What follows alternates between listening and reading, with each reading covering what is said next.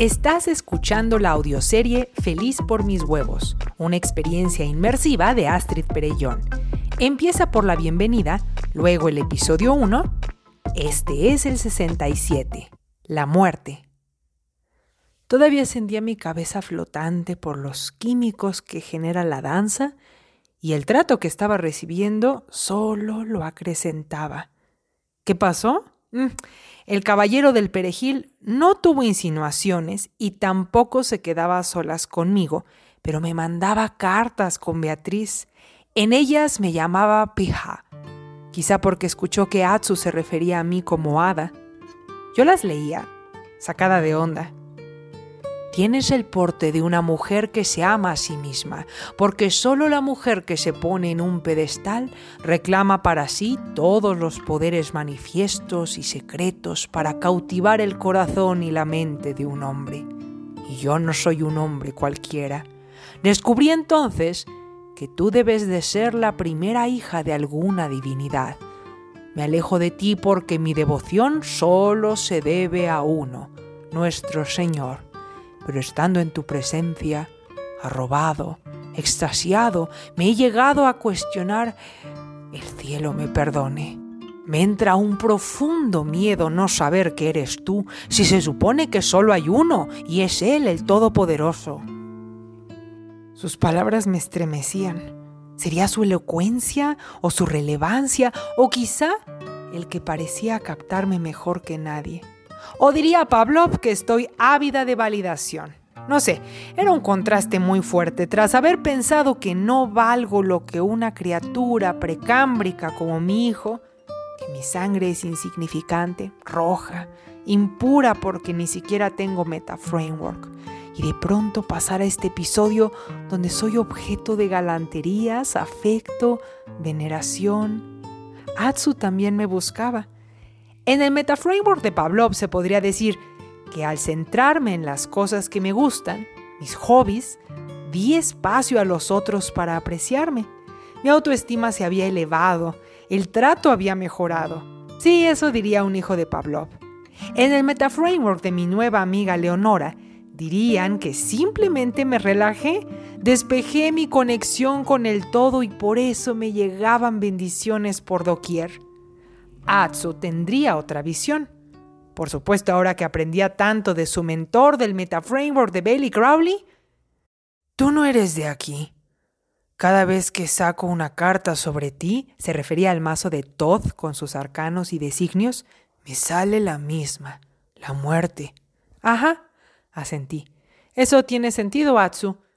No era un presagio negativo, sino una realidad tangible. Yo no soy de esta vida.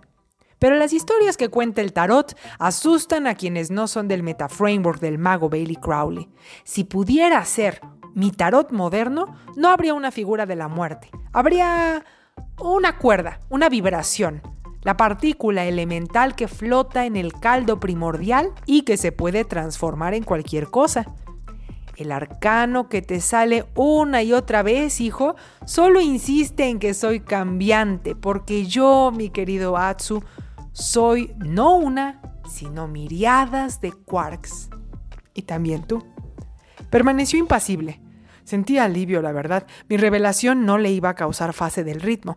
Y qué imprudencia andar presentando frameworks o ideas polémicas a nuestros seres queridos sin pensar que ni los vamos a acompañar, sea que elijan el desierto o cruzar por la fase del ritmo. Solo los dejamos varados en la espiral interna sin intenciones de aliviarles el shock, asumiendo que todos deberían pensar como uno. Suele una decir, pero a mí me funciona, ¿qué crees? Todos los metaframeworks funcionan a quien conoce el suyo y se apega.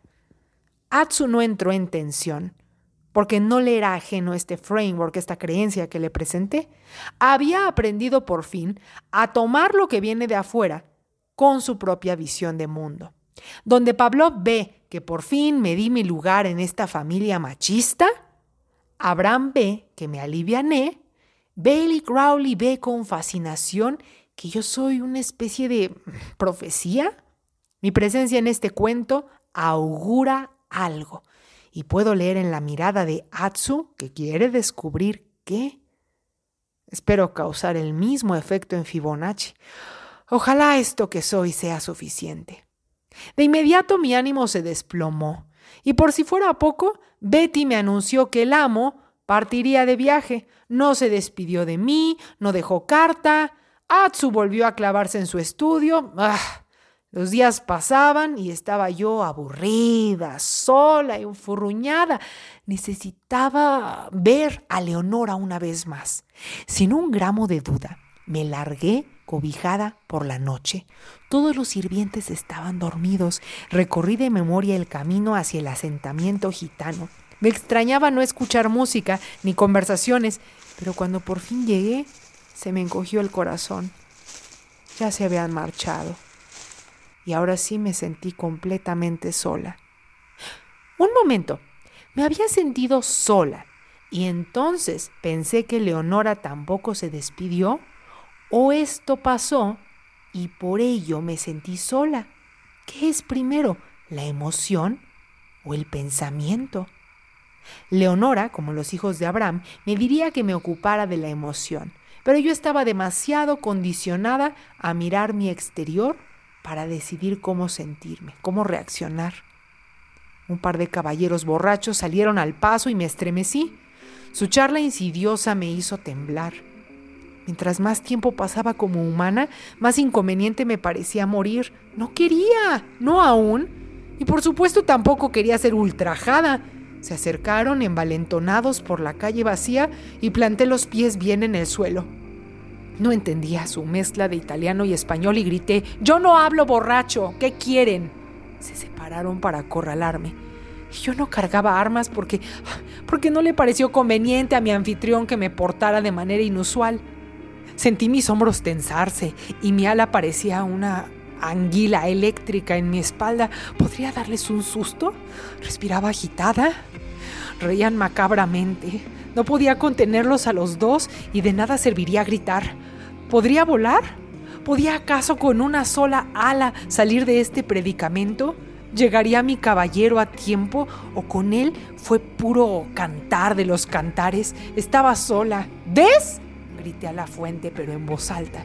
Ellos no sabían a qué me refería. Dijeron algo sobre que tal vez estaba poseída por un demonio.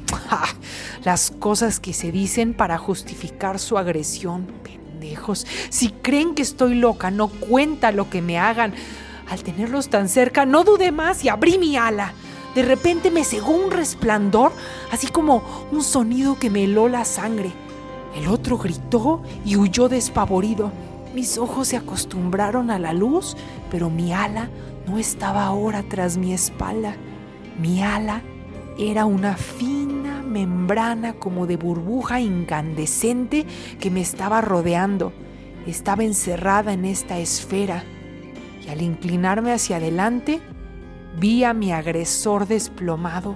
Tenía el rostro y las manos carbonizadas, como si tocarme hubiera desatado en su piel el infierno mismo. Murió al instante, lo pude notar en sus signos vitales. Guardé mi ala y volví a quedar en la oscuridad. Me precipité a escabullirme, el corazón se me quería salir del pecho mientras corría en la oscuridad. El hombre quemado regresaba a mi memoria. Ay, tenía las insignias reconocibles de la Santa Inquisición. Cuando llegué a la reja, de vuelta en el palacete del caballero Perellón, sentí mucha paz. Él me protegería. Nadie, nadie tiene que saber que salí a estas horas. No me reconocerán. Antes de saltar la reja, recapacité. Mi simple presencia ponía a mi anfitrión bajo el ojo de los inquisidores, quienes le cobrarían con la vida el que hubiera cambiado de apellido para hacerse pasar por castellano. Su dinero no lo salvaría de la ira de la iglesia y tampoco le haría bien a Atsu. Hecha un mar de lágrimas, corría tontas y a locas por las calles. ¿Qué sucede con mi sueño? ¿La visión que tuve? ¿Es que acaso no voy a llevar a Atsu a los bosques celtas para que se encuentre con su destino? Lo mejor sería desaparecer por un tiempo. Estoy arruinando la vida de todos a mi alrededor.